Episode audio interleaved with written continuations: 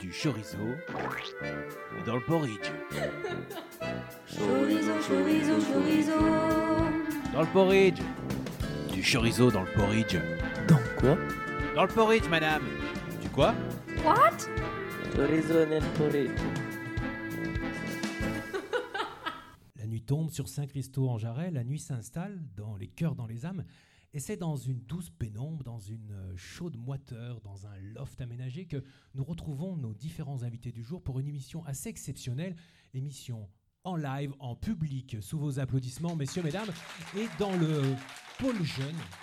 Pôle jeune de Saint-Christo en Jarret. Alors, j'ai le plaisir d'être entouré par euh, Olivier Théobaldo, le directeur de ce pôle jeune. Bonjour Olivier. Bonsoir, bonjour. Et également, donc, si je ne me trompe pas, Ingrid, élue, euh, élue à la mairie de Saint-Christo, c'est ça? Fait, adjointe enfance jeunesse, même je précise. Eh ben, Soyez bienvenue chez vous. Je vous remercie. Et Mathéo. C'est ça. Alors Mathéo, vous n'êtes pas élu, Pas du tout. mais c'est vous un peu l'acteur de la soirée. Vous allez nous parler d'un beau projet. Oui, oui, euh, le projet qu'on a fait euh, bah, au Sénégal. C'était quand ça? Vacances d'octobre, vacances de la Toussaint. Vacances de la Toussaint, octobre 2019. Alors on se retrouve aujourd'hui, nous sommes euh, à peu de choses près en janvier 2020. Olivier, qu'est-ce qui fait qu'on se retrouve en janvier pour parler d'un projet en octobre? Vous pouvez nous, nous resituer un petit peu ce- cette épopée Alors pourquoi quatre mois après? On attend d'abord que tout le monde soit un peu vivant. Donc du coup c'est le cas, on n'est pas triste. Et il faut laisser le temps, je crois, de digérer un projet, le temps de le maturer et de préparer sa restitution. Euh, donc eh bien, la, soirée se passe ainsi où il a, il a fallu préparer tout ça et ça nous laisse un peu de temps de 3-4 mois après d'arriver ici. Donc vous êtes parti, vous êtes revenu. Aujourd'hui, quand vous dites vous restituez, euh, resituons un peu la soirée.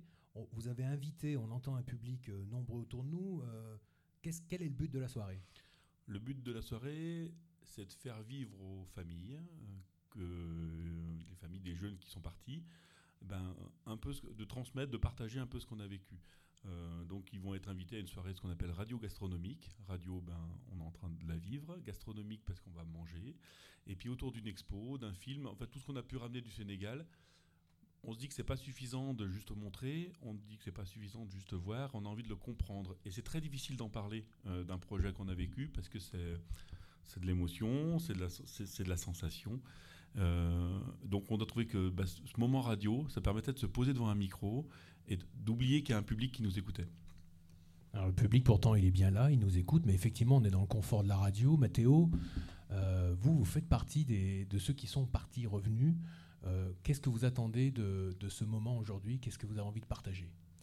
Et ben, euh, bah, moi et enfin nous, quand on est revenu du Sénégal, on a, on a essayé de raconter à nos familles ce qu'on avait fait, mais c'est compliqué. Donc là, on va leur montrer par le biais d'une expo photo, avec des sons qu'on a enregistrés là-bas, des odeurs aussi. Et puis on sera là avec eux pour appuyer ces photos. Donc, à mon avis, ça va les aider à mieux comprendre et mieux peut-être même vivre avec nous ce projet. Alors pour nos auditeurs, peut-être qu'il est important de rappeler euh, en quelques mots quel était ce projet. Vous êtes parti donc en octobre pendant euh, combien de temps déjà? Deux semaines. Deux semaines. Qu'est-ce que vous avez fait en deux semaines? Vous êtes parti euh, en groupe? On est parti, on, bah, on était 7 du pôle jeune de Saint-Christo, il me semble. Et puis il y avait un groupe de Bouin aussi. Euh, on n'était pas dans les mêmes villes, mais c'était, euh, on avait déjà fait un temps où on s'était rencontrés. Et euh, notre projet, donc là-bas, on, était à côté d'une école et on devait restaurer une bibliothèque. Donc euh, faire un espace euh, donc pour les livres, pour du multimédia un peu. Et aussi, on devait faire euh, aller voir en gros les conditions climatiques sur la langue de Barbarie. Donc c'est euh, le lieu où on était, à Saint-Louis au Sénégal. Quand vous dites les conditions climatiques, j'imagine que c'était pas une étude sur la météo. Euh, Qu'est-ce qui vous importait en allant voir ça sur place? Non, non, c'est pas juste pour voir le soleil et le beau temps, c'était pour... euh, En gros, là-bas, il y a un village de pêcheurs, et euh, donc du coup, il y, a- il y a la mer, logiquement. La plage, avant, elle faisait 10 km, et maintenant, elle fait 30 mètres. On est allé voir là-bas pour essayer de comprendre pourquoi il reste plus, ça, plus que ça de cette plage. En deux mots, qu'est-ce qui se passe Euh, la, la plage disparaît, c'est la mer qui avance Qu'est-ce qui La mer qui avance, et ouais, la montée des eaux. la montée des eaux Ça, vous l'avez constaté, vous l'avez vu, c'était le cœur de votre projet et également euh, en, en parler avec euh, les populations, témoigner. C'est ce que vous faites un petit peu ce soir? Oui, oui, on en a parlé avec euh, bah, du coup les populations qui de là-bas. On a été avec euh, aussi des jeunes Sénégalais, donc qui ont pu faire le lien entre nous et les habitants de Saint-Louis, du coup. Et on a fait bah, du un film parlé un peu de ça et maintenant on va essayer de l'expliquer à nos familles ce soir. Alors peut-être avant de rentrer dans le vif du sujet, je me tourne vers euh, Ingrid, on l'a entendu, adjointe à la, la mairie de Saint-Christo-en-Jarret. Qu'est-ce qui, qu'est-ce qui pousse une commune à, à envoyer des jeunes comme ça à l'autre bout du monde? Parce qu'il n'y a, il y a pas des choses à faire ici Alors je crois que c'est pas la commune qui les pousse à les envoyer euh, à l'autre bout du monde, c'est eux euh, qui nous poussent euh, à les envoyer à l'autre bout du monde. Nous, on est juste là pour les accompagner simplement. Il faut savoir que sur des projets comme ça, euh, 15 jours au Sénégal, euh, pour certains, c'est euh, bah, beaucoup d'argent. Et la commune de Saint-Christo, euh, comme bien d'autres petites communes, aujourd'hui, le nerf de la guerre, c'est l'argent. Euh, on en manque cruellement. Donc, euh, on les accompagne du mieux qu'on peut. Au niveau financement, on ne les accompagne pas sur ce projet. C'est eux qui se débrouillent pour aller chercher les subventions. Donc, nous, on est juste là pour, euh, je dirais, euh, la seule personne, on va dire, qu'on leur met à disposition et qu'on leur finance, c'est Olivier, notre coordinateur enfance-jeunesse sur la commune et directeur du pôle. Et c'est lui qui les accompagne dans toutes ces démarches, puisque c'est les jeunes d'eux-mêmes qui vont chercher ces financements. Donc vous mettez en place, on va dire, tout un, tout un cadre qui permet euh, ce type de réalisation. Mais en Tout même à temps, fait. il y, a une vra- il y a une volonté quand même pour mettre en place ce cadre. il y a une réelle volonté, puisqu'on a le pôle jeune, on a ce lieu euh, qui vous accueille et qui est très sympathique, comme vous l'avez dit, où euh, se passent plein de choses et qui est ouvert à plein de personnes, aussi bien euh, les jeunes à partir de la sixième que les adultes, puisque ce soir les parents sont là, les grands-parents sont aussi là. Donc c'est un lieu qui accueille tout le monde et qui est mis à disposition par la municipalité. Ça fait combien de temps que ce lieu est, est fonctionnel sous cette forme-là à peu près euh, Alors Olivier me confirme 20 ans, une bonne vingtaine d'années. Une bonne vingtaine d'années. Olivier, ça fait euh, peut-être pas une vingtaine d'années, mais euh, en tout cas, c'est ça se compte en, en dizaines maintenant? Ah, pour- bah, alors, moi ou le pôle? Moi. hein. Oui. Euh, alors, le foyer des jeunes, il y a des historiques ici. Il- Le, le- le lieu, euh, l'idée foyer, elle existe depuis 30 ans ou 35 ans. Le lieu physique, il existe depuis 20 ans. Et moi, je suis là depuis 17 ans. 17 ans, 17 ans de projet, j'imagine euh, déjà des projets à l'international? En fait, ça a toujours été la dynamique d'ici. C'est bien de faire bouger son village, euh, j'en reste persuadé parce que je viens aussi du rural. Mais si on va pas voir ailleurs ce qui se passe, on en est moins grandi. Donc l'idée de toujours du pôle jeune a été de, de plus en plus de dire, quand on viendra plus grand, on ira, on ira voir ailleurs. Donc oui, ça fait 10 ans, 12 ans de projets européens et internationaux. Mathéo, euh, ça veut dire que tu n'étais pas né On se tutoie maintenant, on se connaît, ça y est, ça fait combien Oui. 5-6 minutes là? Oui, Tu n'étais pas né quand, euh, quand le pôle a démarré. Euh, tu fais partie de ceux qui, qui ont déjà participé pour autant à certains projets ou c'était ton premier là? Euh, bah non, j'étais pas né. Bah, quand Olivier est arrivé, je devais pas être loin d'être né, je pense. Et je n'y suis pour rien. Non, c'est important de le préciser. Et euh, bah, du- moi, je suis arrivé là, j'avais euh, 11 ans, donc en 6ème. Au début, on fait des petits projets. Allez, on partait en Ardèche. Après, on est parti dans le sud. Après, on a commencé à aller un peu plus loin en Roumanie, rencontrer des jeunes déjà. L'année dernière, on a fait un tour d'Europe. Et cette année, on a dit, bah, faut aller ailleurs que dans l'Europe parce que c'est pas on en a marre, mais il faut voir autre chose quand même. Donc là, ça y est, vous avez dit, on y va. Alors, moi, j'entends tout ce qui se dit. Maintenant, ce qui va m'intéresser, c'est pas forcément de, de raconter euh, tant la vie de la structure, mais rentrer petit à petit dans votre euh, expérience, à vous, le groupe, euh, chaque individu. Je me dis quand même que on part pas comme ça au Sénégal. Il y a, toute une phase de. Là, on parle du mois d'octobre, mais il s'est passé des choses avant. On, on démarre pas. euh, Ah bah non, on démarre pas comme ça parce que on a mis un an et demi à le préparer ce projet, aussi bien avec euh, les papiers qu'avec le financement. Parce que si on n'avait pas le financement, on, on serait pas parti euh, comme ça. Enfin, ça aurait été beaucoup plus compliqué que pour nous de partir. Et puis il faut aussi se préparer mentalement. On a, on a rencontré une semaine avant de partir Adama, qui nous a bien rassuré sur les conditions de vie là-bas, comment, bah, truc tout bête, comment s'habiller, comment être avec les gens. Ça nous a bien rassuré. Ouais. Alors, je me retourne vers Olivier et magie de la radio, ce n'est plus Olivier. Euh, bonjour. euh, Bonjour. vous êtes intermittente de spectacle. Vous voulez prendre la parole? Oui, euh, bonjour. Merci de m'inviter dans votre émission. Euh, moi, c'est Maëlle, c'est plus Olivier, j'ai moins de barbe. Effectivement. Euh, du coup, j'étais aussi euh, sur le projet responsable du groupe, mais je l'ai vécu, euh, on l'a vécu comme un groupe, euh, il n'y avait plus animateurs euh, jeunes comme ça a pu être euh, le cas les années, les années précédentes. Alors je vois que ça, tout a- on, on maîtrise rien sur cette émission. Je regarde mon technicien, mais euh, alors Mathéo est parti. J'avais encore des choses à lui dire, mais on, on- on le reverra. On n'a que deux autres euh, personnes. Donc euh, bonjour, Hein Benjamin. Oui. Enchanté, Benjamin. Enchanté. Donc également participant, j'imagine, au, euh, à ce projet Sénégal. Oui, oui, c'est ça, oui. Peut-être que ce que nos auditeurs peuvent pas voir, c'est qu'il y a de la couleur dans vos, dans vos habits, donc c'est facile Toujours. de vous repérer. Là, vous êtes tous habillés en, en tenue plus ou moins sénégalaise, j'imagine.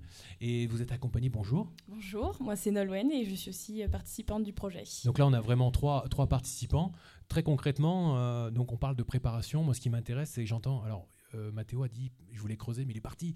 Préparation mentale, qu'est-ce que ça veut dire? Ou Vous avez eu un coach euh, Comment Bah, préparation mentale, euh, ça peut être individuel ou en groupe. C'est-à-dire que ben, ici, donc au pôle, il y a toujours Olivier qui est euh, toujours là pour euh, nous parler dans les projets qu'on mène avec lui. Donc du coup, il nous soutient. Il y a aussi notre famille qui peut nous aider à avancer et à se préparer au projet. Et surtout nos amis avec qui on va partager le projet, avec qui euh, enfin, on se voit souvent.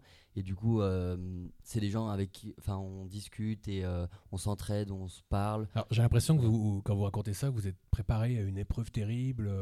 je sais pas, c'est- c'était Colanta ou C'est pas que c'était Colanta, mais c'est l'inconnu, quoi. c'est l'inconnu Mm. Donc, c'est, est-ce que c'est qu'une préparation euh, mentale, comme, comme comme vous le dites, face à une épreuve terrible qui vous attend au Sénégal Ou est-ce que c'est également se, se préparer individuellement, comme j'entends, sur euh, d'autres sujets? Alors, ce qui est chouette, c'est qu'ils s'en rendent pas compte, mais euh, tout au long de, leur venue ici au pôle, ils sont préparés par euh, euh, Mathéo qui en a parlé tout à l'heure, des projets qu'on peut faire quand ils sont arrivés à 12 ans, à 14 ans, à 16 ans. Au fur et à mesure, on a augmenté la, la capacité à aller vers les autres. Alors oui, au début c'est l'Ardèche, on est dans un petit camping, on va voir le voisin à côté. Les années d'après, on part en Europe, et puis après, il y a eu l'international. Euh, ils, sont préparés sans s'en rendre compte, et en même temps, quand nous, on leur propose ce, projet-là, on sait que dans leur tête, ils sont prêts. Euh, et y a des, on a participé euh, tous ensemble, alors pas pour ce projet-là, mais il y a, y a un an, deux ans, à un week-end de préparation qui, lui, va creuser dans le fond sur quand on va rencontrer quelqu'un qui n'est pas de notre culture, ben, quelles questions on se pose, à quoi on fait attention, etc. Et vous aviez euh, anticipé euh, par ce week-end le fait que vous alliez vivre un choc culturel, euh, des rencontres, des, mœurs, je sais pas, des cultures différentes. Comment ça s'est concrètement ça s'est passé comme vous le pensiez? Alors en fait c'était euh, mise, en, mise en jeu en fait. Donc nous on était donc les Français qui venaient dans un territoire inconnu et en face on avait ben, ces personnes-là. Et en fait, il y avait des codes euh, entre eux que nous, on ne pouvait pas comprendre. Par exemple, il y en avait qui, qui, qui avaient un peu peur de nous, il y en avait qui voulaient pas forcément nous approcher, ou quand on faisait la bise, ben, ça les choquait un peu. Et c'était le message de dire, en fait, ben, ce que nous, on a l'habitude dans nos traditions, tout ça, nos coutumes, c'est pas forcément les leurs. Et il faut faire attention à tout ça, au respect. euh, voilà. Ça, c'est ce que vous avez vécu dans, la, dans le temps de préparation Oui, voilà, dans le ça, temps de préparation. Apprendre à connaître l'autre et aussi euh, ben, se mettre à sa place aussi.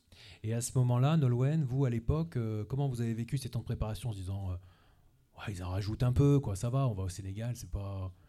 Ou est-ce que ça a été utile C'était Bah oui, utile parce qu'on se dit justement de se mettre à la place de l'autre en fait, pas toujours penser à soi et de se dire en face, ben, qu'est-ce que lui il va se dire? Donc dans ce, ce- ce cas-là, oui. Après, euh, si c'était surjoué, bien sûr, mais quand on le, on, on le vit après, c'était un peu ça quand même. Enfin, sur certains points. Donc vous avez retrouvé dans le vécu des choses que vous aviez travaillées Oui, oui, bien sûr. Des choses que ben, nous, ça nous paraît banal ou eux, et en fait, euh, ben, ça peut choquer euh, l'un ou l'autre, tout simplement. Benjamin, je vois que vous faites oui de la tête. Euh, bah oui, parce que nous, il y a des choses qu'on fait habituellement et c'est dans la culture française et euh, du coup, on y veille tout le temps. Mais eux, ils n'ont pas forcément l'habitude et du coup, euh, quand nous, on arrive dans leur, euh, dans leur pays, c'est à nous de nous adapter et pas à eux de s'adapter à nous. Et du coup, euh, ce qu'on- lorsqu'on avait eu le week-end de préparation, on nous avait vraiment fait entendre cela où euh, c'était à nous de, de se mettre dans le moule et de, de, de, de rentrer dans les mœurs. Vous, a- vous avez des exemples concrets de, de situations où, sans s'y attendre, on arrive et puis le, le fonctionnement culturel du quotidien n'est vraiment pas le même? Bah, déjà, il y a le déroulement des journées, c'est-à-dire que, alors déjà, ils sont pas très souvent à l'heure. Jamais. C'est pas un peu un, un stéréotype, Un ça? cliché, totalement, mais c'est totalement vrai. Euh, ensuite, par exemple, dans, le- dans le déroulement de la journée, il faut savoir que là-bas, il fait extrêmement chaud et que le déroulement de la journée n'est pas du tout le même que nous. C'est-à-dire qu'ils ont un temps de pause qui va durer de, par exemple, euh, c'était de 1 heure vers euh, 5 heures. Et ce temps-là, en fait, c'est le temps où ils mangent, où ils se reposent, ils boivent le thé ensemble. C'est un moment de, convivi- de convivialité entre eux que nous, on n'a pas spécialement. Euh, Nous, en français, on fait bah, les heures de bureau, en fait. Donc 8, 10. Alors et- peut-être, juste, je me permets, mais quand vous dites eux, on parle d'un certain groupe que vous avez côtoyé. J'imagine bien que vous pouvez pas, vous n'avez pas eu le temps de faire le tour du Sénégal, de rencontrer l'ensemble des Non. Sénégalais. Donc c'est une réalité à un moment donné de l'année, au mois d'octobre. Et face à un groupe, c'était quoi ce groupe Peut-être? C'est important de le, de qui on parle en fait. Alors, c'était un groupe euh, ben, d'étudiants pour la plupart, comme nous en fait. Euh, ils avaient entre 20 et 28 ans. Et euh, ils faisaient partie d'une structure ensemble pour faire bouger un peu les choses, un peu comme nous en fait. Ils essaient de, de faire des choses pour faire bouger un peu leur, leur, leur ville. Et euh, du coup, ben, euh, ce, projet leur a été euh, proposé. Et comme nous, ils sont lancés dans l'aventure. Donc un groupe un peu, un peu votre groupe jumeau, je sais pas, on peut dire ça comme ça. euh, Oui, bah il y avait une, une parité homme-femme. euh, Mm. Donc du coup, c'est pour ça qu'on a pu, enfin, on, on s'est entendu. Il y avait, euh, ils avaient à peu près notre âge. Enfin, même si on- ils étaient un petit peu plus vieux que notre âge, euh, tout s'est très bien déroulé et on s'est adapté. On n'avait pas vraiment l'impression de sentir une différence d'âge et euh, on a bien pu rigoler. Non, on s'est- Ouais. on s'est très très bien entendu. Mm, mm. Ce qui n'est pas toujours le cas de, Mm. de- parce que parfois les, les- la différence euh, culturelle fait qu'on comprend pas, donc on va, on peut se fâcher, on peut mal interpréter. Ça n'a pas été votre cas. Il n'y a pas eu de, de, de conflit lié à ça? Bah, au début, c'est un peu difficile. On on est un peu tous timides au début, on n'ose pas trop. Et puis, plus les jours passent, et on se rend compte qu'on a des points communs, qu'on rigole sur les mêmes choses, on écoute les mêmes musiques, euh, plein de choses comme ça. Et après, c'est c'est des- vraiment des, des très très bons moments. Et c'était à la fin, bah, ça s'est vu, on était bah, triste de se quitter. Et c'était vraiment, euh, on était une famille, vraiment. ouais. Et parfois, quand on est maladroit, du coup, après, eux, ils le comprennent et on en rigole ensemble. Mais euh, enfin, voilà, on a vraiment rigolé avec eux. Le groupe était à la fin vraiment un, un vrai groupe et pas euh, sénégalais, français. Mm. C'était il y avait- C'était vraiment euh, mélangé Homogène. tout ça et euh, ouais, on se prêtait tout. Enfin, il y a vraiment euh, une convivialité qui était forte. Vous avez réussi en 15 jours à créer euh, une, euh, une nouvelle organisation à vous tous ensemble. Vous avez pris des habitudes que vous avez dû quitter. Du coup, il y a une question intéressante que j'aimerais euh, peut-être pas vous la poser moi, mais je vais peut-être laisser quelqu'un vous la, poser. On va écouter tout de suite un, le petit, petit moment euh, question intime.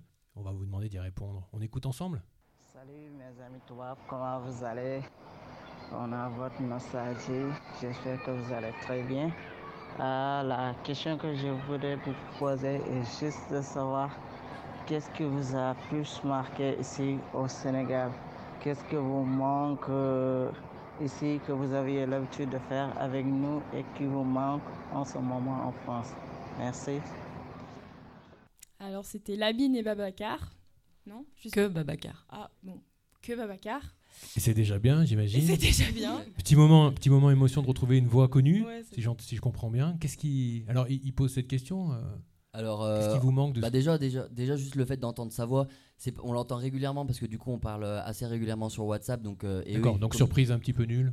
Non, non, pas du tout. Ça n'a pas du tout marché, c'est ok. réussi, Non, c'est parce que réussi. J'avais l'impression de faire un moment incroyable de radio, mais Mais c'était réussi parce que du coup on s'y attendait pas.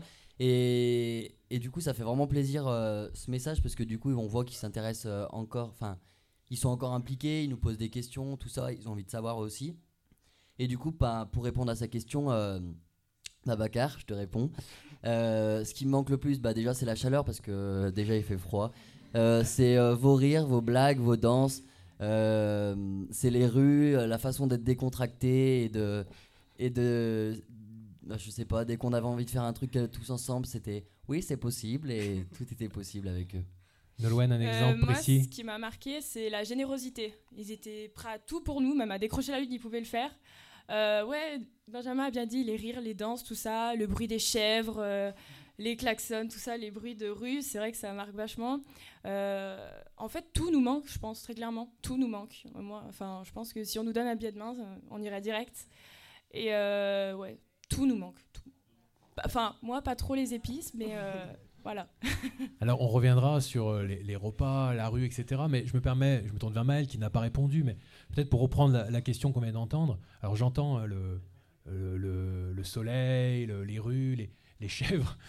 Mais il, il y est- il y est pour rien, l'ami qu'on vient d'entendre, lui. c'est- Donc je reprécise peut-être pour Maël, au-delà du, du pays, du contexte général, qu'est-ce qui, dans les habitudes que vous aviez prises avec vos amis et collègues, vous manque aujourd'hui? Qu'est-ce que vous avez fait ensemble que vous ne pouvez plus faire. Petite anecdote, Ma- Maël Ben, j'ai des anecdotes, mais c'est pas sur euh, le projet. hein. J'avais des, petits détails, mais les salamalek, par exemple, euh, le fait de, dire bonjour euh, et de, vraiment prendre le temps de demander à l'autre comment il va, si depuis cinq minutes qu'on lui a demandé, il va toujours bien. Ça, c'est quelque chose qui, quand on parlait tout à l'heure, on n'était pas du tout préparé. On le vit pas du tout, du tout en France. Euh, le fait qu'on nous demande euh, bah, comment ça va, des fois, c'est euh, c'est c'est très important pour eux de savoir que le mat on a bien dormi, on a bien mangé, l'activité qu'on a faite, ça, ça nous a plu. Ils ont besoin de toujours savoir nos impressions.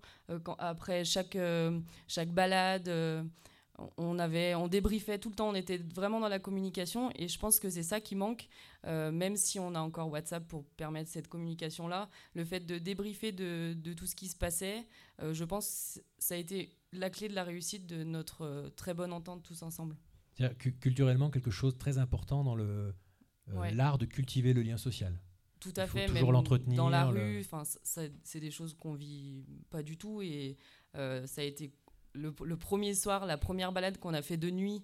euh, alors qu'on venait d'arriver, on était tous crevés, on pensait qu'on allait manger, aller se coucher. Et en fait, on, a, on s'est posé, on, a mangé, mais on est ressorti.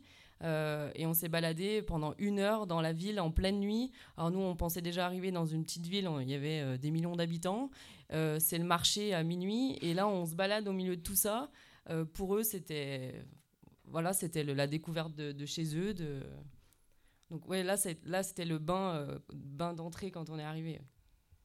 Et ça, ça manque. Alors cette effervescence, euh, ce lien social, cette bienveillance, j'entends également. Mm. Euh, comme, comme Maël, peut-être un, un souvenir euh, plus particulier de ce que vous avez vécu euh, Il y en a tellement que ça me vient pas à l'esprit tout de suite. Thomas Euh, ben, je sais pas. Enfin, nous, moi, personnellement, il y a, y a plein de choses, mais aussi, les, par exemple, les temps de repas qui sont euh, hyper importants, je trouve, pour eux.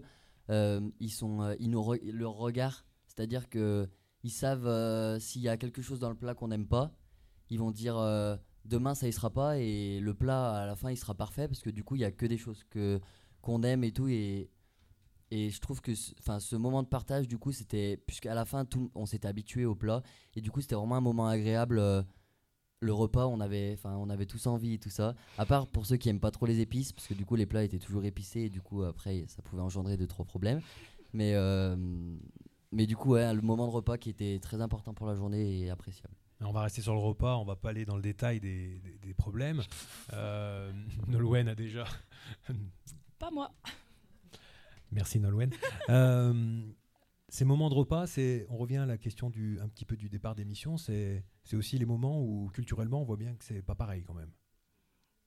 Euh, non, rien n'est pareil. Vraiment, enfin, c'est, on, a eu justement un soirée débat aussi sur se dire euh, la différence de 20 ans en France et 20 ans au Sénégal, de voir les différences. 20 ans, c'est-à-dire euh, avoir 20 ans. Oui, avoir 20 ans, D'accord. même s'ils avaient 28 ou 25.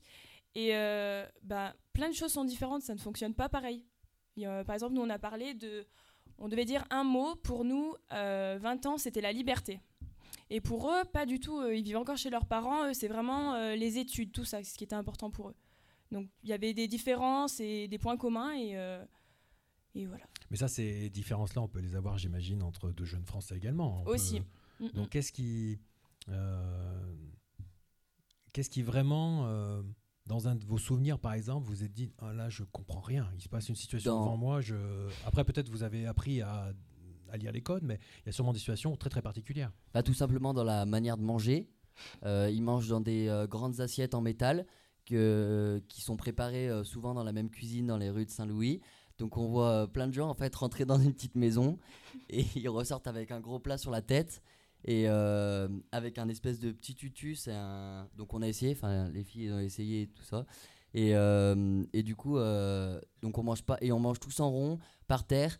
Et, et au début, on a un peu mal au ventre ou alors on, est, on se trouve pas très bien. Et puis après, finalement, on trouve sa position à soi et, et on apprécie de manger. donc, on, mange avec une cuillère. hein.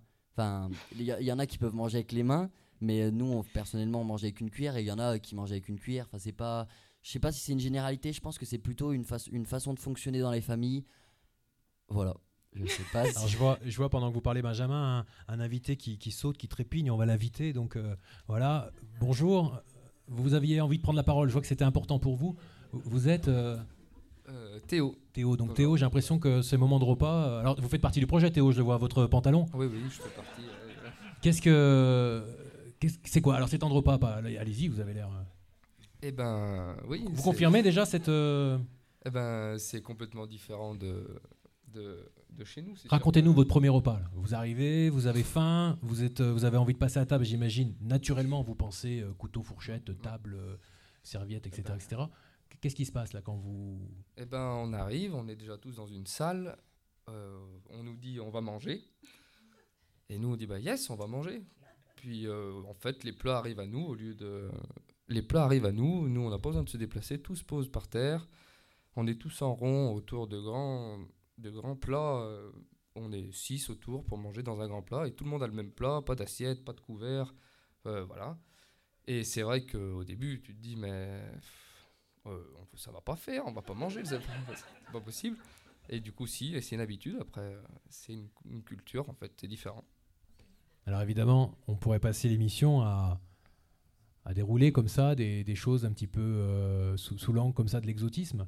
Mais c'est pas l'angle de l'émission. L'angle de l'émission, c'est l'interculturel, c'est-à-dire deux cultures. Qu'est-ce qui se passe quand on... C'est pas la vôtre, on est dans une situation qui est culturellement différente.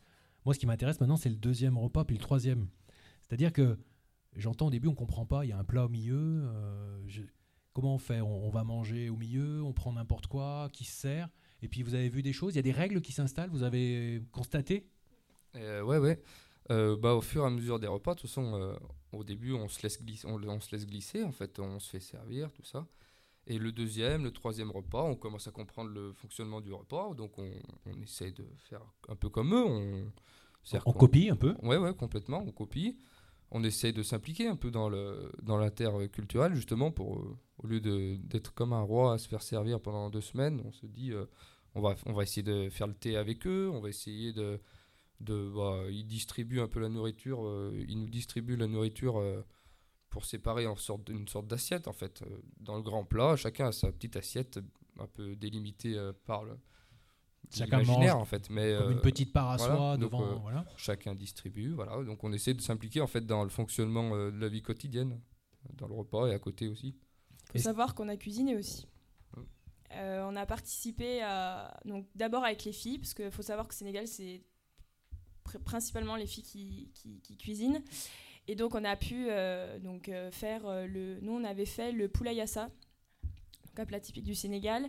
Et donc on a mis la main à la pâte on a vraiment vu comment ils faisaient tout ça. Et après on a essayé d'échanger les rôles et c'est les garçons qui sont allés cuisiner à la plus grande stupeur des cuisinières et euh, ça a été un super moment de partage et de découverte, donc euh, sur plein de choses. Alors, Ils n'ont pas les mêmes légumes que nous, euh, ils mettent des épices que nous on n'a pas. euh, voilà, on se rend compte aussi, donc dans cet aspect culturel gastronomique, que ben on met pas les mêmes choses, on cuisine pas pareil. euh, voilà.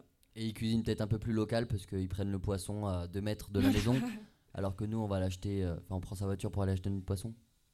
Oui, puis ici à Saint-Christophe-à-Jarel, en l'occurrence, la, la mer est pas près de- d'attaquer la plage, mais effectivement, une autre manière sûrement de consommer. Euh, je reviens sur ces, sur ces moments un peu euh, de décalage. Euh, on s'adapte, j'entends, on essaie de copier, mais est-ce qu'il n'y a pas des moments quand même où on se dit, non, là, je... J'entends les femmes, par exemple, c'est souvent elles qui se collent le repas. Est-ce, que, est-ce que vous, Nolwenn, à un moment, cette question-là a pu, a pu vous déranger? Et si oui, comment on la travaille Cette position Bah, c'est vrai que j'ai eu l'occasion de parler du coup euh, aux femmes qui cuisinaient et pour elles c'est vraiment c'est comme ça en fait. Et pour elles c'est vrai que c'est c'est limite une aberration de voir un homme en cuisine quoi. Non tu sors. Et du coup euh, bah on a discuté avec les garçons on s'est dit ça serait sympa quand même de puis eux ils avaient aussi envie de cuisiner surtout Olivier. Et, euh, on se trouvait ça surtout sympa de leur dire bah nous on aimerait bien voilà un peu casser les codes et leur dire bah chez nous les hommes aussi peuvent cuisiner du coup bah voilà Et ça, ça peut être choquant de leur côté, par exemple? Ça a été, ça a été reçu comment? Euh, ben, au début, un peu choquée, oui, elle disait. euh, oh. Euh, et puis en fait, euh, au fur et à mesure, euh, elles se sont dit bah pourquoi pas, euh, allez, allons-y. Et puis ça s'est super bien passé. Enfin, après, faut poser la question. Moi, j'étais pas là. mais- Et puis euh, finalement, les garçons ils disent qu'ils ont jamais cuisiné, mais toute leur enfance ils ont vu leur maman. euh, Mm, mm. ils étaient sur le, leur genou, le genou de leur maman euh, et leur mère, elle, elle, faisait- elle écaillaient le poisson, elle remuait le riz, et elle faisait chauffer l'eau, l'huile, les oignons, tout dans différentes casseroles. Et du coup ils savent cuisiner euh, bien mieux, bien mieux que nous et autant que les femmes. euh, mais du coup c'est juste une euh, une manière qu'ils n'ont pas l'habitude de. Que les papas ils font pas ça, ils font plein, plein d'autres choses, hein, mais mais du coup voilà. D'autres euh, d'autres moments, je vois, je vois une, autre, euh, une autre invitée aussi qui trépigne. On va, messieurs, mesdames, calmez-vous, tout le monde pourra, tout le monde pourra venir. D'autres moments, peut-être des, des bons souvenirs d'amitié, de... Eh ben oui, oui, il y a tellement de souvenirs aussi. euh, des moments euh, un peu décalés ou des moments euh, plus euh, de souvenirs ou de n'importe. Vous êtes libre de vos souvenirs, décalés ou pas, euh, mon cher ami? Non, non, mais en fait, euh, tous les souvenirs sont bons à garder. On a réussi à trouver un groupe qui collait complètement à notre groupe de Saint-Christo. On a trouvé des sportifs, on a trouvé euh, des danseurs, on a trouvé des gens adorables en face, en fait. Et du coup, on a pu essayer plein de choses, en fait, ensemble. T'es- On, a, on, allait aussi, on allait voir un film ensemble, on a fait du sport, on a, on a dansé. On leur a amené euh, un peu de culture aussi, comme on a amené du fromage. On leur a fait partager un peu aussi notre culture. Et en fait, euh, ils étaient hyper réceptifs. Donc, euh, tout était agréable. N'importe quelle chose du quotidien, en fait, devenait agréable, vu que on découvrait à la fois leur culture et on pouvait partager avec eux leur avis, savoir qu'est-ce qu'ils en pensent de- du fonctionnement un peu de chez nous aussi. Quand on, leur expliquait, bah, nous on fait comme ça, nous on fait comme ça. Voilà. Comme on le dit souvent dans cette émission, on, on rencontre jamais une culture au sens large, on, on rencontre des individus qui ont chacun leur culture. Donc là, visiblement, euh, vous êtes tombé sur un groupe d'individus où ça a fonctionné parfaitement, mais vous n'avez pas vu que. J'imagine aussi que vous avez eu des moments euh, dans le pays, vous avez rencontré d'autres personnes sur les marchés, les taxis. Alors, euh, nous avons une nouvelle, nouvelle invitée qui vient de nous rejoindre. Bonjour. Bonjour, Donc vous, vous êtes... Lalou. Lalou. Lalou, je fais partie, euh, j'ai le pantalon aussi. je fais vous avez le pantalon, vous avez l'uniforme, hein, euh, voilà, réglementaire. Voilà. Alors, c'était bien Ah bah c'était génial, oui, bien sûr. Bon, je, je me suis dit, il y a peut-être une sur le tas qui, qui va me dire euh, ça n'a pas marché, non Ah non, pas moi, non. Non, décidément non. Vous confirmez, le groupe, ça a fonctionné, un groupe binôme où chacun était dans l'ouverture, la bienveillance. Oui. Pour autant, vous avez rencontré aussi d'autres Sénégalais, j'imagine, vous n'êtes pas resté qu'avec euh, ces six personnes. euh, Eh oui. Comment ça s'est passé avec le reste des populations? Eh ben oui, forcément, on est obligé de ren- rencontrer du monde parce que. Ah, On est obligé. hein. Non, mais c'est vrai, dans, dans la rue, de, au Sénégal, tout le monde est dehors et du coup, on est obligé de rencontrer du monde et c'est génial. Et euh, aussi, euh, surtout, le dernier jour, on a fait, on a fait, on était par petits groupes du coup, et on a, on a enregistré, on allait donc dans les rues pour poser des questions euh, aux, Sénégalais, mais hors du groupe. Donc, on leur a posé des questions sur euh, sur les sujets qui, tournaient autour du projet, donc le réchauffement climatique, avoir 20 ans, euh, avoir 20 ans au Sénégal et en France. Et du coup, on a pu rencontrer pas mal de monde sur, dans les rues et c'était hyper intéressant. Et on a rencontré un peu, bah, un peu tous les âges. Et, et voilà. Il y a des moments où vous êtes senti, vous, Lalou, un peu, je dirais pas en insécurité, mais pas, pas confort, confort à un moment dans la rue, par exemple, ou euh, il y a des moments où on se sent plus euh, malmené?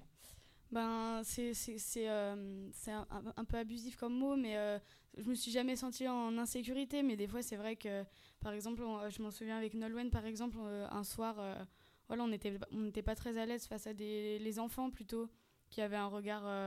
je je sais plus ce qui s'était passé, mais ça nous avait blessés. Ou, mais là, on s'était pas senti très bien, mais sinon, rarement. Parce que c'est un peu le, souci, euh, on le voit dans nos émissions, d'interviewer euh, 3, 4, 6 mois, parfois 2 ans après, sur les expériences à l'international. C'est qu'il se passe un peu le, tamis du temps et reste vraiment les bons souvenirs. C'est vrai que tout est positif à vous entendant et, et tant mieux, mais il faudrait pas non plus laisser penser à nos auditeurs qu'il suffit d'acheter un billet d'avion, d'aller au Sénégal et puis les rencontres seront extraordinaires. Non, non, mais pour, euh, pour connaître et pour rencontrer euh, les bonnes personnes, déjà, il faut creuser. Nous, on a pris, euh, par exemple, un, enfin, on a pris un taxi, on est sorti de la ville pour aller voir des habitants qui avaient été relogés du fait de l'érosion de la mer. Il y a toutes les personnes qui, qui n'avaient plus d'habitation. Du coup, on allait les voir, ces gens-là. Et du coup, on a pu rencontrer des gens très bien avec qui on a parlé, tout ça.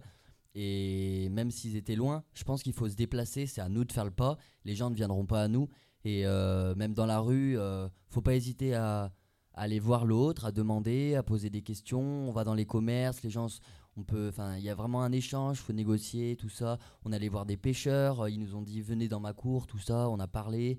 Enfin, Mais vous étiez faut- à chaque fois introduit et bien encadré aussi. C'est important de le, de le rappeler. Comme, Ah bah oui oui on avait euh, on avait on avait vraiment Amadou là qui était coordinateur euh, enfance enfin sur la jeunesse sur la- l'association qui était là-bas et qui qui tout était au carré hein. clairement euh, tout était au carré tout était prévu Euh, on savait qu'avec avec les Sénégalais on n'avait aucune crainte quand on était dans la rue on avait il y avait toujours quelqu'un avec nous euh, un Sénégalais du coup on était sûr de, de pas votre être, groupe, un, un membre oui, oui, de, oui, de oui. l'équipe euh, du coup on était sûr de pas se perdre quoi Théo, par exemple, vous l'avez, vous l'avez vécu sur des expériences de. On a parlé de- par exemple de commerce, il faut marchander, il faut. C'est des choses que vous avez testées Euh, oui, oui. Euh, bah, avec, avec et sans les. On a testé les deux, ouais, avec et sans euh, donc les, le groupe de Saint-Louis. Euh, déjà, je pense que de base, il y a déjà un prix tout bab hein, là-bas, c'est-à-dire qu'on paiera forcément. un- un prix tout bas, vous pouvez nous Voilà. expliquer le. Donc, euh, Qu'est-ce que c'est qu'un au, toubab, vu, déjà, de- au vu de notre euh, voilà, au vu de notre groupe de, qui nous a accueillis, les toubabs sont les les Français, les Blancs, les. Européens. Enfin, ouais, voilà, c'est un mot euh, euh, comment dire sympathique en fait. euh, c'est Hmm, c'est pas une insulte, non non, c'est pas une insulte. Mais vous, clairement, vous arrivez, rigolé, voilà. vous êtes Voilà, blanc, Voilà, ça- on est blanc, c'est comme ça. Et euh, on en a rigolé donc euh, pendant deux semaines de ce mot qu'on a trouvé super euh, marrant en fait au final. Au début, on est surpris parce que en France, euh, quand on, on dit toi t'es un toubab ou t'es un babtou, c'est pas forcément positif ou quoi que ce soit. Alors que là-bas, ils sont hyper euh, bienveillants en parlant de toubab, c'est voilà, c'est les blancs, c'est comme ça. Et du coup, euh, pour revenir au, au prix au- et au marchandage euh, dans les rues, euh, de base déjà, on paiera plus cher qu'un Sénégalais qui va acheter euh, euh, son, sa- son fruit au, au bout de la rue. Parce que c'est comme ça, euh, ils, ils ont sûrement un code aussi, ou ils, ils ont une, je sais pas, une fierté, ou je sais pas, qui feront qu'on paiera, voilà, on paiera un peu plus cher, parce qu'on a sûrement, enfin voilà. Sûrement on, peut-être on plus est des d'argent. touristes, on a un peu plus d'argent, voilà. A priori, Au ils- premier ils, savent, ils savent premier- repérer au premier coup d'œil Oui, qui est blanc et qui l'est pas. Voilà, voilà. c'est ça. Et donc, ça induit. euh, Voilà. Mais vous avez refait l'expérience euh, Oui, avec les amis sénégalais. Eh ben, par exemple, euh, on a acheté, euh, je sais pas, on a acheté un sachet de fruits. on arrive, on leur dit, bah voilà, on a acheté un sachet de fruits, on l'a payé tant. Je dis, ah non, faut pas, faut pas, faut pas, ça, ça coûte pas tant, ça coûte pas tant. La prochaine fois, tu viendras avec moi. Et on y retourné. Oui, on paye la, la moitié prix.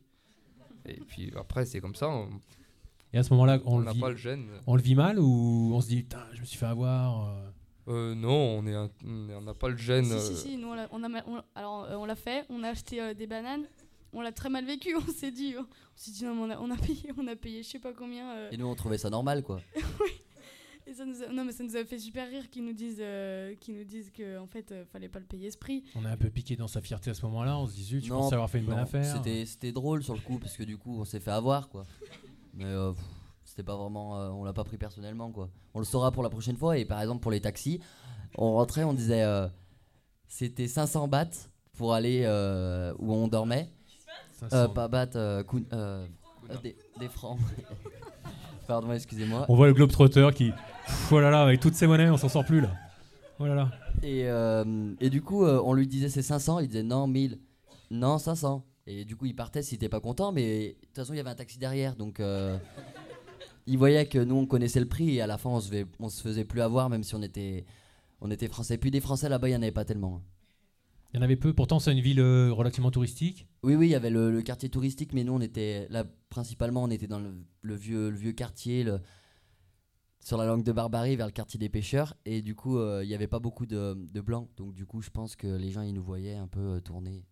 avec des Sénégalais dans un quartier qui n'est pas forcément un quartier touristique. Donc, vous êtes arrivé à vous détacher un petit peu du, du, du lot. C'est un peu ça. On va finir peut-être euh, ce, petit, ce petit moment euh, sur le vécu avant d'aller un peu plus dans, dans l'analyse de ce que vous avez produit, sur euh, peut-être un petit souvenir de, de fête, de danse. Je crois que régulièrement vous étiez amené à, entendre de la musique, à partager des moments. Alors on va pas vous demander de faire une danse, malheureusement nous sommes à la radio, mon cher Théo. Vous esquissez déjà un petit pas.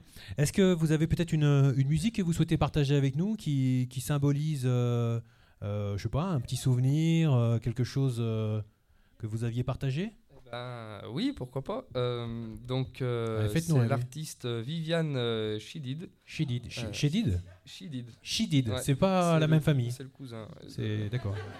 Voilà. Donc voilà. Et, la famille Chedid a des, cousins au Sénégal. a des donc, branches au Sénégal. Voilà, très bien. Et donc Viviane titre, Chidid, Voilà, le titre Dodara. Voilà. Dodara. Donc voilà, une petite chanson qu'on a écoutée souvent là-bas et où on a, on a lâché deux trois pas de danse. Voilà. voilà. Ouais, bah, écoutez, je crois que euh, avec le public, on va, on va lancer cette petite chanson de Viviane Chidid et lâcher quelques pas de danse. Je fais que voyager. Ah bon? Je suis entre Bangkok, New York, Canada. Je me perds dans les avions. Mais ça remarque gis nga wàcc ci taxi. gis nga de sama xol bi jeex. yow benn ranch laa lay jox. Nena dafa am maana te yorul njëgu naana nena dafa am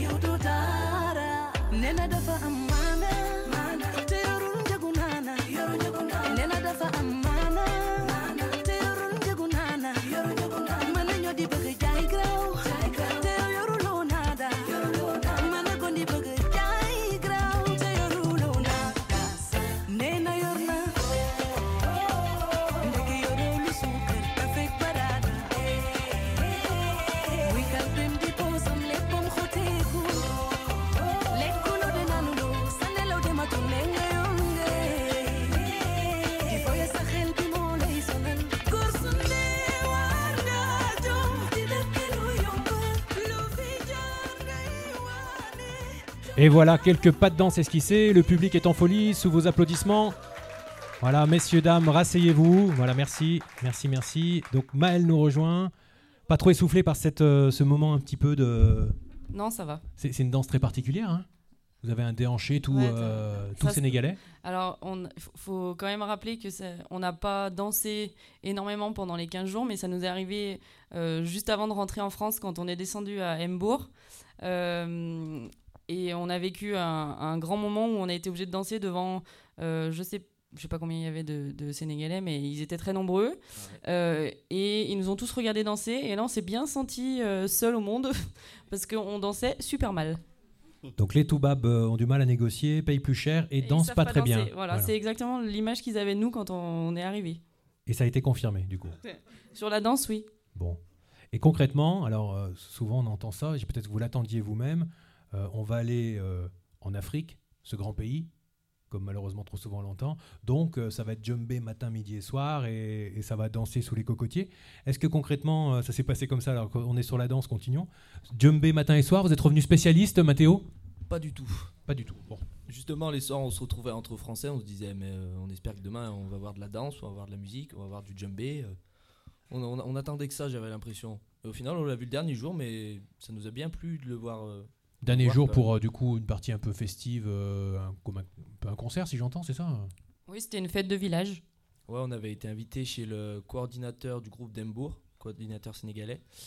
Il nous avait dit oui, c'est une petite soirée, mais en fait, euh, on était peut-être 300 à la soirée. Petite Et soirée, c'est dans la rue, quoi. On, Oui. on s'attendait Oui, on- pas. on vit dehors, quoi. En français, on s'est dit c'est dans une salle. euh, en fait, on était en plein milieu de la rue et il y avait des, enfin tout était installé. Il y avait une sono, des danseurs, euh, les gens venaient danser et on a été mis au milieu de tout ça. C'est-à-dire que même à la fin du projet, au bout de 15 jours, on continue à réfléchir Ouais. avec son esprit de français dès qu'il y a une Ah, nouveauté. on est toujours, euh, on est toujours avec notre esprit de français et ce que quand je les ai, quand je les entendais tout à l'heure en parler, euh, le- la chose positive qu'on peut en, en retirer de de, tout ça, c'est que à chaque fois qu'il se passait ça, on avait la capacité d'aller leur en parler, de dire ah bah tiens ça on fait, pour nous c'est bizarre, euh, on fait pas ça d'habitude, euh, ou eux venaient nous le dire aussi, c'est devenu très naturel et c'est et ça c'est Adama qui nous l'avait bien expliqué avant de partir. C'est n'hésitez pas à aller leur dire euh, bah ça j'ai pas compris, euh, ça c'est différent d'habitude, bah ça ça me choque, nous on le fait pas comme ça en France et nous on l'a fait, eux ont appris à le faire aussi et sur les 15 jours après ça ça roule tout seul. Donc le, le dialogue, c'est un conseil que vous donnez, vraiment une clé Ah oui. pour euh, Ouais, dépasser ben, les incompréhensions. C'est le, le conseil que Adama nous a donné avant de partir et qui nous a permis de gagner énormément de temps quand on est arrivé sur place. Donc Adam, Adama, on en a parlé en début d'émission, c'est une personne qui vous a accompagné, que peut-être on retrouvera euh, un petit peu plus tard pour une, interview peut-être euh, incroyable, un moment de radio qu'on attend avec impatience. Mathéo, est-ce qu'il y a d'autres euh, d'autres stéréotypes comme ça que vous aviez avant de partir? Alors typiquement, on aura du djembé. Euh, quelle, quelle, quelle vision vous aviez du Sénégal et en fait, soit pas du tout, soit au contraire, c'était bien différent? Bah, déjà, rien que sur l'hébergement, on en parlait beaucoup avec Olivier. On se disait, mais on va dormir où? On va dormir dans une maison en pierre, sur de la paille, par terre. On savait pas du tout. Un peu les trois petits cochons, là, on savait pas. hein, le- Exactement, on se disait, enfin, où on va, où on va. Puis même lui, il savait pas trop nous répondre là-dessus. hein. Jusqu'au dernier moment, il nous a dit, Hum, je sais pas. Hmm. C'est rassurant, hein, on peut dire. euh, Bah, heureusement qu'il y a Olivier là. Voilà, sur ce coup. euh, Et donc, concrètement, alors ça s'est passé comment euh, Eh ben, De la est- paille, de la pierre ou, ou du bons bois? des très bons lits. Très bons lits. Oui. Bah, on est arrivé, on a fait une petite semaine, je crois, dans un hôtel. Parce que, euh, Une auberge, ouais, une auberge, ouais, Qui était très bien, à part avec des blattes qui faisaient 10 cm. Mais ça, c'était. Que dans ta chambre. Que dans ma chambre avec Benjamin, oui. Et puis après, on est parti dans l'internat d'un lycée. Donc, euh, enfin, on est au niveau confort, on était très très bien. Puis je pense qu'on- le soir, on était bien content de retrouver ce confort là aussi. Donc, euh, que, ouais, la journée avait été éprouvante, on avait chaud. Enfin, on avait besoin de débriefer entre nous, quoi, pour pouvoir se libérer l'esprit. Un petit moment où on, on coupe justement avec. euh, Parce que évidemment, tout ce lien social qui est entretenu en permanence, j'imagine qu'au bout d'un moment, ça peut être un peu pesant. Oui, enfin, ça prend énormément d'énergie, on s'en rend pas compte sur le moment. Puis on arrive le soir et euh, en fait, on se rend compte qu'on est cramé. Parce que, mais on n'est pas cramé physiquement, c'est une autre fatigue.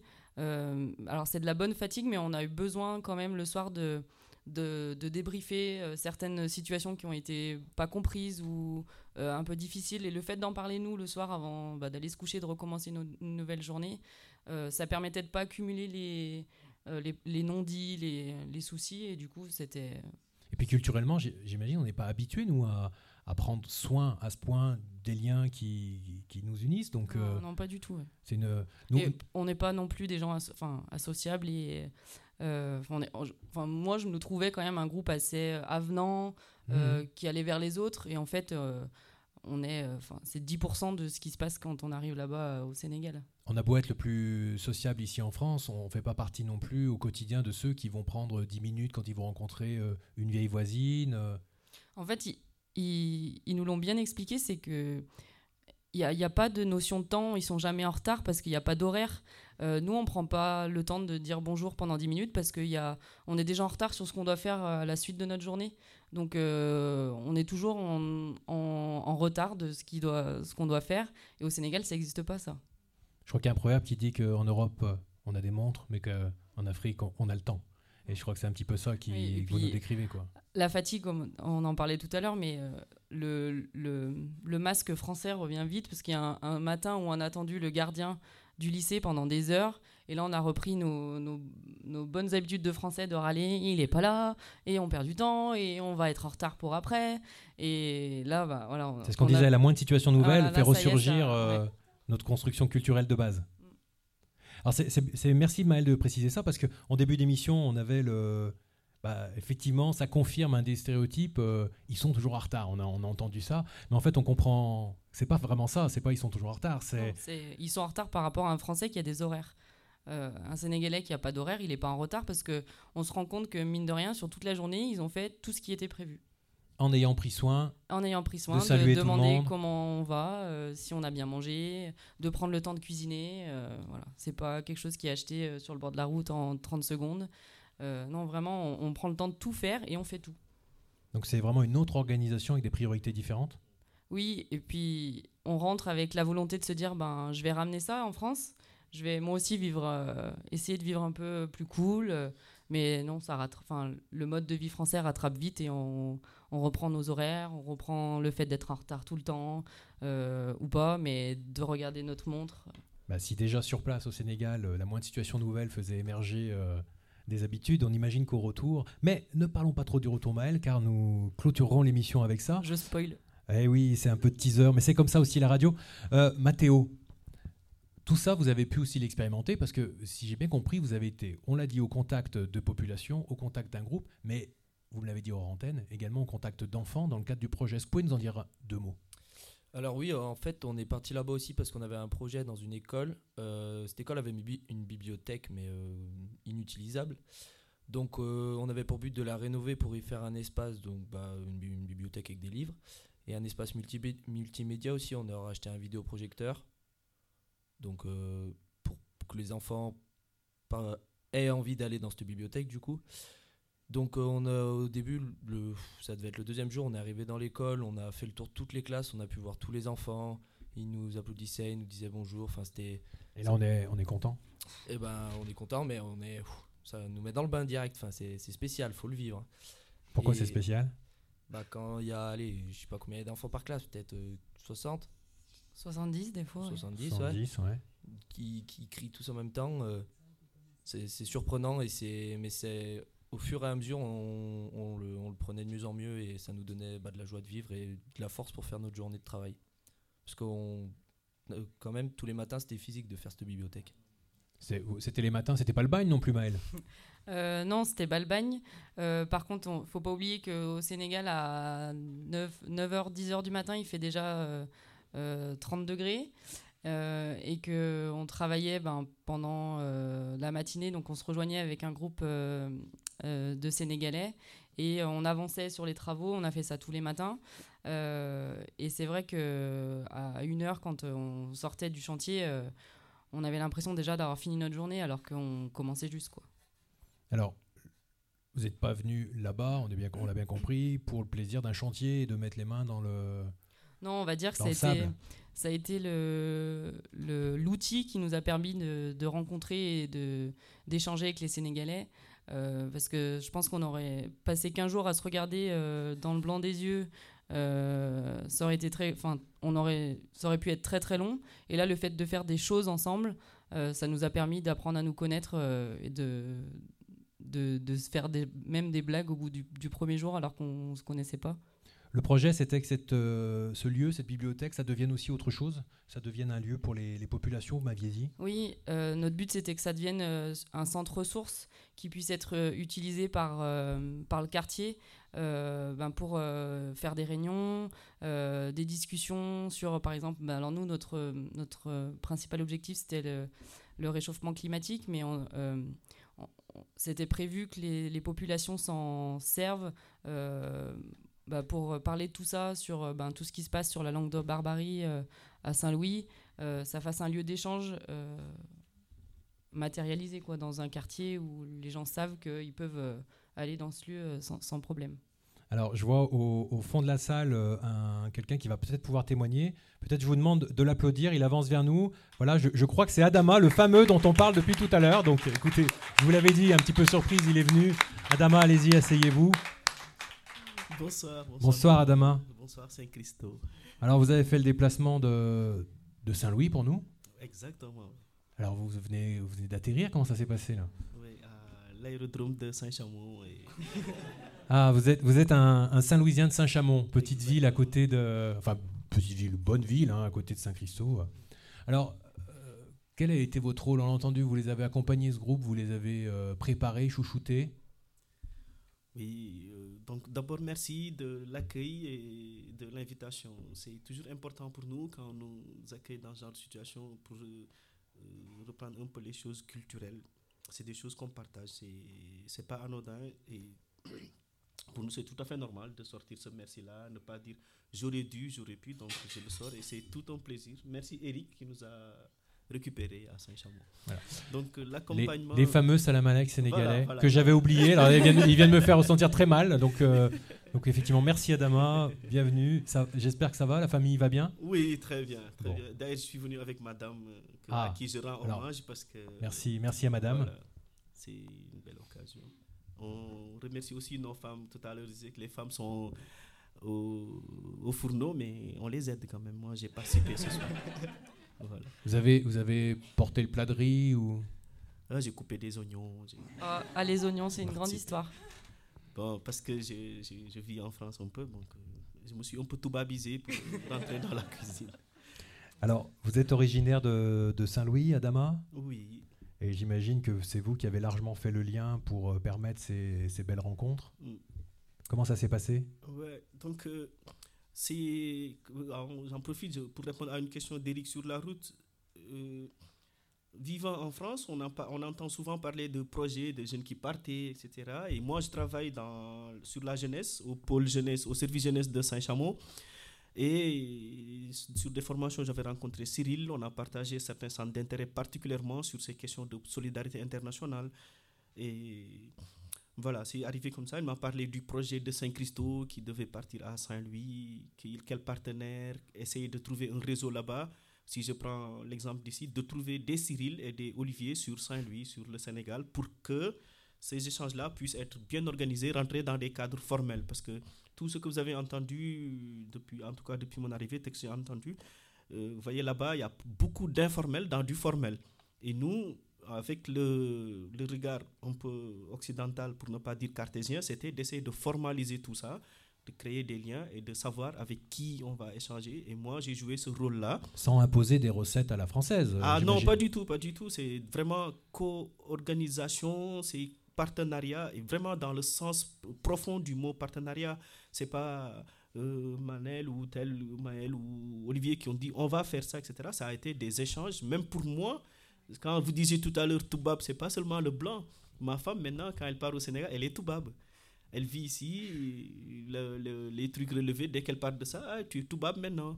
Dès que tu, viens ici, tu prends ses habitudes. Du coup, euh, mon rôle, c'était d'être presque le, euh, le miroir entre les deux. Les Saint-Louisiens, ils regardaient sur moi, ils me posaient des questions.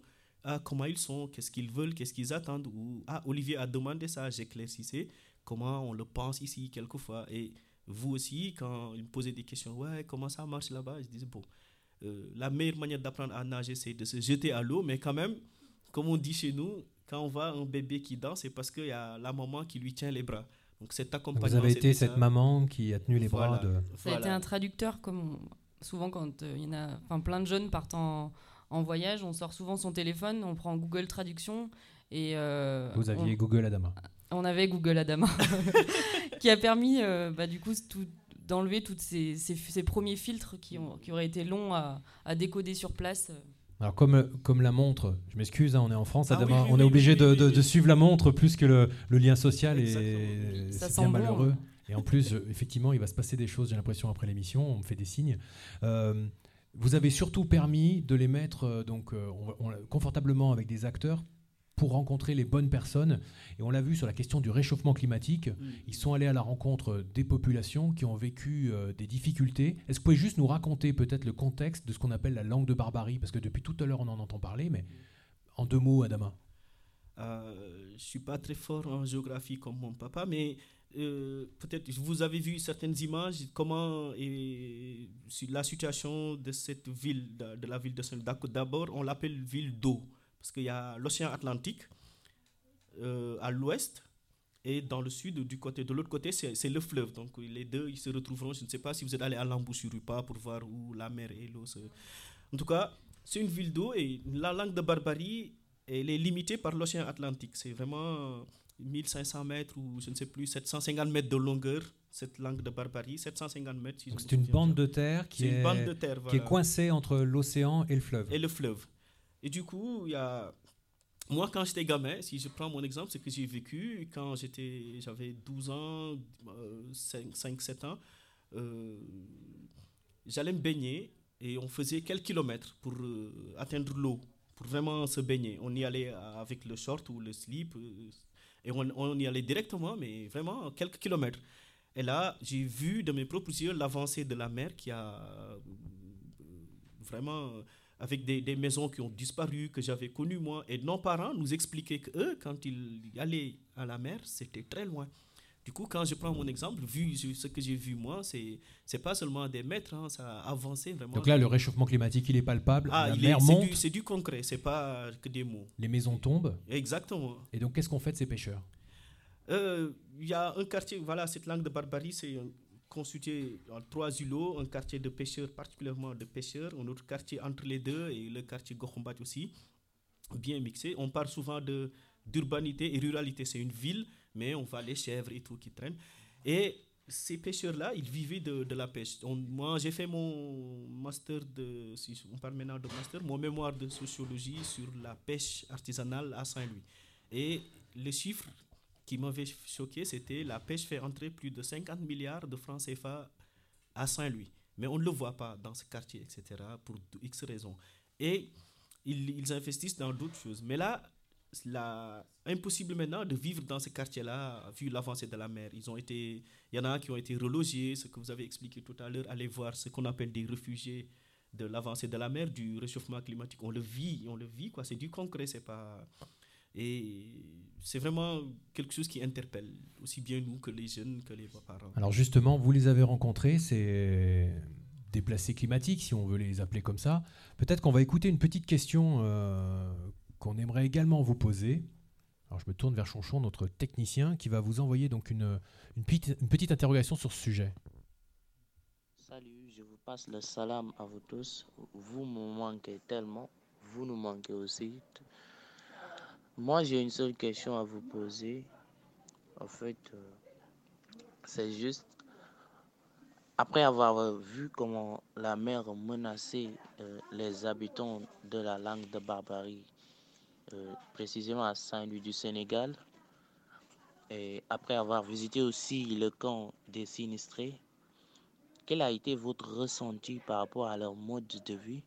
Et aimeriez-vous avoir des projets pour mieux les aider? Donc voilà, c'est ça ma question. Moi. Une question brute et très claire. Qu'est-ce que vous avez ressenti quand vous êtes retrouvé face à ces, ces populations? Que- Comment ça s'est passé bah, pour, pour vous, euh, Mathéo? Bah, en fait, on est allé visiter, euh, ce, on peut appeler ça un quartier, je pense. Après avoir vu une vidéo, enfin mon groupe à moi, on était en deux groupes. Après avoir- Après avoir vu une vidéo des, des réfugiés qui étaient dans le premier quartier. Donc en gros, ils avaient des conditions de vie vraiment déplorables. Ils avaient l'accès à l'eau très limité. Ils vivaient parfois à 10 dans allez, euh, 15 mètres carrés. Ouais, C'était surtout des tentes en plus. Oui, en- c'était- des tentes, donc la chaleur était insupportable. Et nous, on y allait, donc on est allé voir le deuxième quartier. Donc ils avaient été déplacés dans un deuxième quartier plus moderne. Après, euh, enfin, c'était jamais très euh, luxueux non plus. On est allé le voir après avoir vu cette vidéo, donc on était moins choqués. Personnellement, j'étais moins choqué que ce que les autres avaient pu voir avant moi. Mais quand même, on a discuté avec des gens qui vivaient là-bas et ils nous disaient que maintenant ils pouvaient plus aller travailler euh, bah, pêcher parce que c'était leur métier, mais là maintenant ils sont, très très éloignés de la mer. Enfin, ils ne peuvent plus y aller. euh. Alors on, imagine, on entend hein, toutes les, difficultés, euh, on imagine les drames humains qui se jouent économiquement, socialement, avec le fait d'être déplacé, coupé de son lieu d'origine. Mais, mais vous, Mathéo, qu'est-ce que ça a changé dans votre regard par rapport à ces questions de réchauffement climatique de... Et bah, moi, personnellement, en France, je me disais réchauffement climatique, euh, j'y portais pas forcément attention parce que je voyais pas forcément de population déplacée. Mais là, après, après avoir vu ces populations, ça m'a fait changer de regard parce que je voyais que beaucoup de gens étaient affectés par ce, phénomène. Donc je me suis dit, ça touche la terre, ok, mais ça touche aussi des gens. Donc ça peut devenir très très grave par la suite. Donc là, on est déjà sur les questions du, retour. Maël, quand on revient, c'est difficile, mais est-ce qu'on en garde quelque chose de cette rencontre, par exemple, avec ces déplacés climatiques, avec ces populations? Qu'est-ce qu'on en fait au retour? Euh, ce qui est bien, c'est que chacun a pu en faire euh, ce qu'il a pu, c'est-à-dire qu'on n'est pas partis tous avec euh, la même avancée de réflexion sur ce sujet. Certains étaient même pas du tout concernés et ont commencé au retour à se poser quelques questions. Euh, moi, j'étais personnellement un peu plus avancée sur ce sujet euh, de par peut-être mon âge, Euh, mais en rentrant, ce qui moi m'a Ce que je me suis dit en rentrant, c'est que quand on est allé voir ces réfugiés, c'était très choquant. J'étais avec Benjamin, on était le premier groupe, donc nous, on n'avait pas vu encore euh, les conditions du premier camp. Mais on se dit, enfin, c'est pas possible de laisser des gens euh, dans une situation comme celle-là. Et en même temps, on n'est pas euh, la grosse ONG qui va pouvoir, avec des millions de dons, les sortir et de là et leur apporter de quoi manger. Donc, en fait, on s'est dit dans, la voiture en rentrant avec avec Benjamin, euh, chaque chose qu'on pourra faire, nous, un petit truc, euh, ça sera toujours mieux que celui qui fait rien. Euh, donc c'est un peu ce que je me suis dit moi en rentrant en me disant que je ne serais pas la mul- multinationale qui va ramener des millions d'euros pour que la digue puisse être construite sur la langue de barbarie. Et en même temps, si je fais rien, dans 10 ans, elle n'existe plus. Et puis ces populations, il faut le rappeler, les réchauffés les déplacés climatiques sont les futurs et actuels migrants qu'on accueille ou qu'on n'accueille pas ou qu'on accueille mal. Euh, Il y a aussi des choses qu'on peut faire ici en France, des engagements qu'on peut avoir à titre personnel. Alors vous parlez de- d'engagement individuel, mais dans le collectif, il y a aussi des choses qui peuvent se jouer, Maëlle, euh, soit à l'échelle d'une commune, dans une association, euh, ici par exemple? Ben, moi, j'ai espoir que les choses collectivement puissent. qu'il y ait des petites graines qui poussent à Saint-Christo, euh, de par ce qu'on a vécu. Et que. Je, enfin, je me dis que si. Il y a bien un moyen d'action sur notre commune, c'est. euh, c'est ma- maintenant que ça va se jouer, euh, de par euh, ben, nos élus. euh, qui vont peut-être s'emparer de la question, mais Il y a une campagne des- municipale bientôt, hein. alors euh, il y a peut-être des, des places à prendre. euh. Ouais. Benjamin me dit non. Non. non, parce que bah, à 19 ans, on a. Enfin, je peux pas être maire de la commune, quoi. Mais on n'est pas obligé d'être maire, mais. Je sais euh, pas. Non, mais à force de dire, euh, à force de dire euh, les, les, les responsables ne nous écoutent pas, euh, bah, prenons la place. Ah oui, ça serait, c'est sûr qu'on pourrait, on pourrait s'investir. euh, Il y a, des, il y a des, des syndicats, des choses comme ça, enfin des, des- Mais, mais on, a, on a des vies vachement prisées, mais c'est sûr que c'est intéressant. Bah, si Mathéo il, vous- il veut y aller, moi je, le- je l'encourage quoi. Oui, bah après, euh, y aller, euh, oui, bah, c'est un grand mot, mais euh, on peut au moins par nos petites, mettre une petite touche là-dedans, et, euh, parce qu'on discute souvent avec bah, les élus de Saint-Christophe, hein, ils sont jamais bien loin de nous au pôle, donc on, on en discute souvent avec eux, et du coup, vu que ça, ils comprennent ce qu'on a fait, ils peuvent faire transmettre le message. Mais le, alors, on l'a dit un petit peu, Benjamin, le retour est, le retour est dur. Après le voyage, on prend une, on prend une deuxième claque. Il y a des moments un peu difficiles. Pour autant, quand même, on, on rebondit. Une soirée comme euh, ce soir, une émission radio, d'autres soirées que vous allez proposer, sans être encore maire de la commune, j'entends bien. Mais c'est aussi déjà de l'action collective. Euh, oui, oui, il y a de l'action collective qui, peut être faite par rapport déjà euh, par le biais de notre famille. Par exemple, moi, je dis à ma famille de moins prendre la voiture pour des trajets inutiles. Par exemple, pour, parce que ma famille habite pas loin et avant on prenait toujours la voiture pour y aller. Et enfin, du coup, on essaye de, de moins utiliser la voiture. C'est quelque chose de bête. Mais du coup, moi, c'est ma révolution de 2019. Et euh, de, moi- Résolution. Résolution. Bah, c'est aussi une forme de révolution. C'est ma révolution Oui, aussi. Est-ce que, est-ce que Benjamin, votre famille euh, témoigne en disant que vous êtes devenu un peu plus chiant euh, après ce, ce voyage au Sénégal? Vous êtes devenu euh, un peu donneur de leçons dans votre famille, Benjamin? Pas donneur de leçons parce que Parce que déjà d'une, euh, j'arrivais pas à expliquer et à parler du voyage tout de suite. Donc du coup, j'ai préféré pas trop en parler. euh, Pourquoi vous n'arriviez pas à en parler? Bah, je sais pas, c'est ça fait ça fait ça m'a fait ça aussi pour la Roumanie, mais j'arrivais pas. à- Déjà, nous, on trouve pas les mots. On a l'impression que les personnes ne comprendront pas parce qu'ils l'ont pas vécu et et on arrive à en parler qu'avec les personnes avec qui on l'a vécu.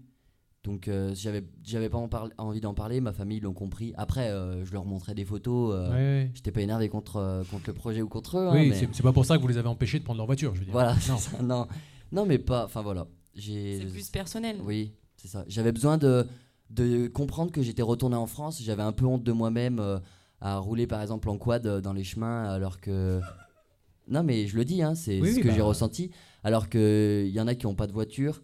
Et je- ouais, je me suis remis en question euh, sur mon habitude et ma consommation, à acheter des habits tout le temps. Donc il faut une phase comme ça où on digère l'expérience, on la, on la conscientise un petit peu, et puis euh, on s'engage ensuite euh, collectivement dans, dans son territoire. C'est ce que vous êtes en train de faire au bout de 4 mois. Bah déjà il faut euh, en parler, exprimer, montrer. Donc là on a des photos qu'on a pu f- qu'on peut montrer aux gens qui sont présents ce soir pour qu'ils comprennent un peu plus les dégâts qu'il y a là-bas. Donc l'environnement il a vraiment un impact sur notre vie et il faut leur montrer.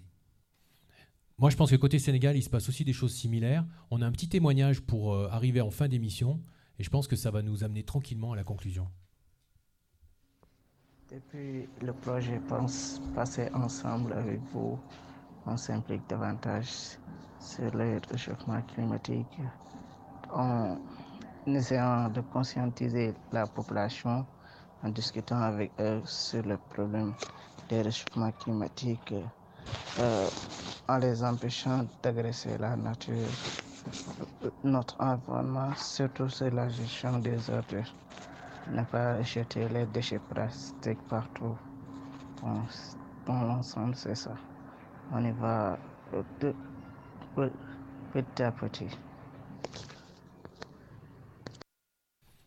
Donc euh, voilà, la question la même a été posée euh, à vos partenaires du Sénégal, et visiblement, euh, bah, euh, voilà, il faut un petit peu de temps, mais il semblerait que ça fait bouger un petit peu les lignes, qu'ils se donnent aussi pour, mission d'aller au-delà des autres. des autres habitants, de, travailler un peu comme vous le faites ici, j'imagine différemment. Il parle notamment des déchets, c'est une problématique importante sur place. Euh, oui, les déchets, c'est très problématique parce que en France, nous, on a dans la rue, on a quand même des poubelles. Enfin, c'est banal en France. Alors qu'au Sénégal, euh, franchement, à Saint-Louis, on a dû voir une seule poubelle pour une ville d'aller 2 millions d'habitants. Donc tous les déchets étaient sur les plages. Donc euh, c'était des plages de déchets, c'était même plus du sable, on le voyait plus. Et donc forcément, euh, à partir de ça, il faut faire déjà un travail là-dessus, je pense. Euh, Peut-être, ouais, mettre truc tout simple, mettre des poubelles. Donc en fait, vous avez partagé une même thématique, mais au retour, quatre mois après, c'est chacun avec son contexte qui, avec le même objectif, va trouver des solutions adaptées à son propre territoire. Est-ce que vous êtes encore en lien Vous échangez sur les solutions que vous avez trouvées chacun chez vous? Euh, on n'échange pas vraiment sur les solutions pour euh, rien vous cacher. On parle plus euh, de se revoir. Bah, mais du coup, ça peut être en lien parce que du coup, si on se revoit, c'est peut-être pour une cause climatique en France. Et euh, ça, ils pourraient, eux, nous apporter euh, des solutions qu'on que, qu'on voit pas. Et inversement, je pense qu'on est vraiment complémentaires. Et du coup, c'est pour ça qu'on on échange pour euh, peut-être cré- créer un second projet où on inverserait les rôles et ça serait les Sénégalais qui viendraient nous aider en France et pas les Français qui vont aider les Sénégalais. Alors vous venez de nous lâcher un petit scoop là pour terminer l'émission, donc on est obligé de prendre la petite minute de, fin pour. euh, est-ce que est-ce qu'on confirme ça, euh, Maël? C'est officiel. euh, on vous êtes sur un projet, mais cette fois d'accueil des partenaires sénégalais. Oui, c'est c'est quelque chose qu'on a évoqué de nombreuses fois juste avant de prendre par exemple l'avion à l'aéroport. Alors on se dit c'est facile, on- n'a pas envie de se quitter, tout le monde est triste du départ, donc c'est facile de dire que dans, dans, dans 8 mois on se revoit. Euh, mais comme euh, tu disais tout à l'heure, ça fait 4 mois qu'on est rentré et c'est toujours dans les, discussions. Euh, ils sont en train de, regarder de leur côté tout ce qui est administratif pour commencer à, à, penser à arriver en France. Et nous, de notre côté, on s'est aussi posé la question de savoir est-ce que l'accueil en France pouvait être une suite à notre projet. Et c'est euh, une phrase qui nous a suivi euh, tout le long, euh, qu'on avait euh, trouvé sur une, sur un mur où c'était marqué euh, Je veux une suite et pas une fin. Et ça a un peu été notre credo du, tout, le long. Et mine de rien, on le tient. Donc si on y arrive, ça sera deuxième projet tous ensemble.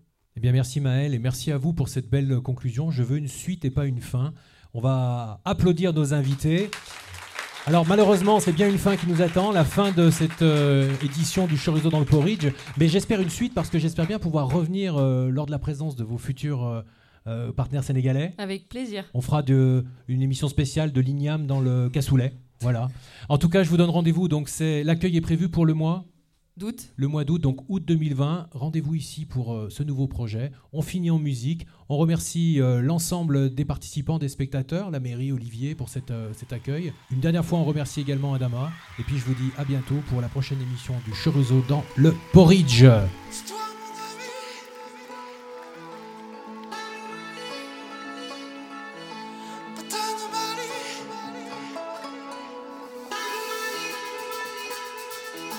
C'est toi mon ami.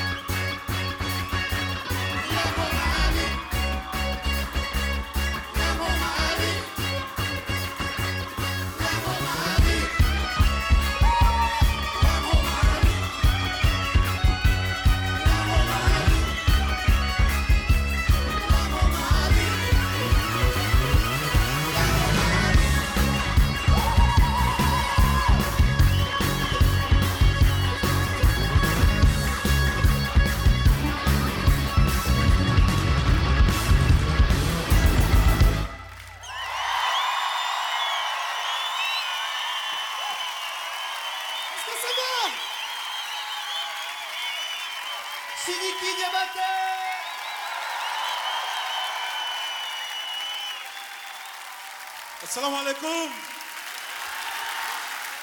Bienvenue à bord de la Momali Air